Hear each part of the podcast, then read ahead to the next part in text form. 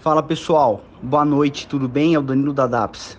Bom, antes de mais nada, desculpem aí por ontem, que não teve áudio de fechamento do mercado, mas a gente teve reuniões estendidas aí até tarde da noite, né? A DAPS está voando e vem muita novidade por aí.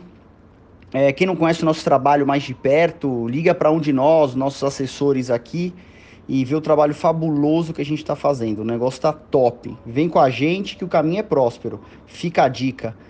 Bem, agora chega de merchandise, vamos para o fechamento de mercado de hoje. As bolsas fecharam de uma maneira negativa, um pouco mais uh, receosos com a desaceleração e o ritmo da economia no globo, né? Aqui no Brasil não foi muito diferente.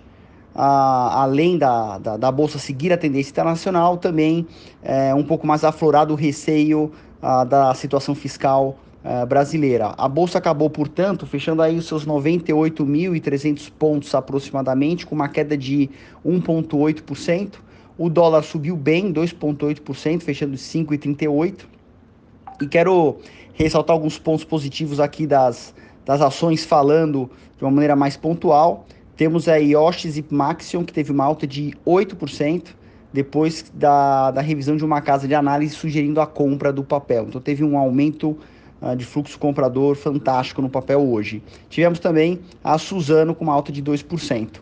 Agora, do lado negativo, eu vou mencionar três ações aqui. A Cielo, que caiu quase 7%, uh, ah, também influenciado por uma casa de análise que, que sugeriu a redução uh, do papel, sem boas expectativas para a Cielo.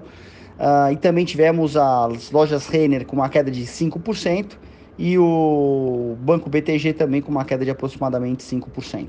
Bom, de uma maneira geral é isso. Estou encaminhando agora para vocês a planilha de fechamento de semana para vocês acompanharem também. Tá bom? Tendo mais novidades, a gente manda por aqui. Um abraço a todos e boa noite.